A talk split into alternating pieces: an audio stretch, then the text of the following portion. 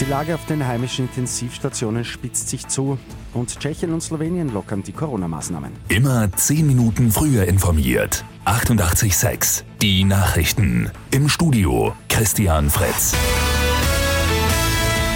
Die Lage auf den heimischen Intensivstationen bleibt angespannt. Gestern mussten österreichweit mehr als 600 Patientinnen und Patienten behandelt werden. Zuletzt sind es Anfang Dezember ähnlich viele gewesen. Besonders dramatisch ist die Situation in Wien. Hier waren mit Stand gestern über 240 Menschen auf Intensivstationen, so viele wie noch nie zuvor.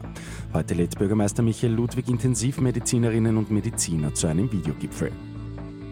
Während in Österreich die Situation angespannt bleibt, lockern einige andere Länder jetzt ihre Corona-Maßnahmen. In Tschechien etwa ist der Notstand ausgelaufen, die nächtlichen Ausgangssperren werden aufgehoben. Genauso in Slowenien, hier dürfen auch Kindergärten und Volksschulen sowie gewisse Geschäfte wieder aufsperren. In England öffnet ab heute auch wieder die Außengastronomie, außerdem Geschäfte, Dienstleister, Fitnessstudios und Zoos.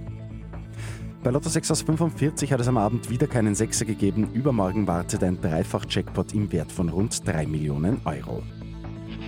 Und die Gemeinde Kasten bei Böheimkirchen in Niederösterreich bekommt mehr Kinderbetreuungsplätze. Die gute Nachricht zum Schluss. Jetzt hat es den Spatenstich gegeben, die Bauarbeiten sind losgegangen. Ab September startet dann der Betrieb. Mit 88.6 immer 10 Minuten früher informiert. Weitere Infos jetzt auf Radio 88.6 AT.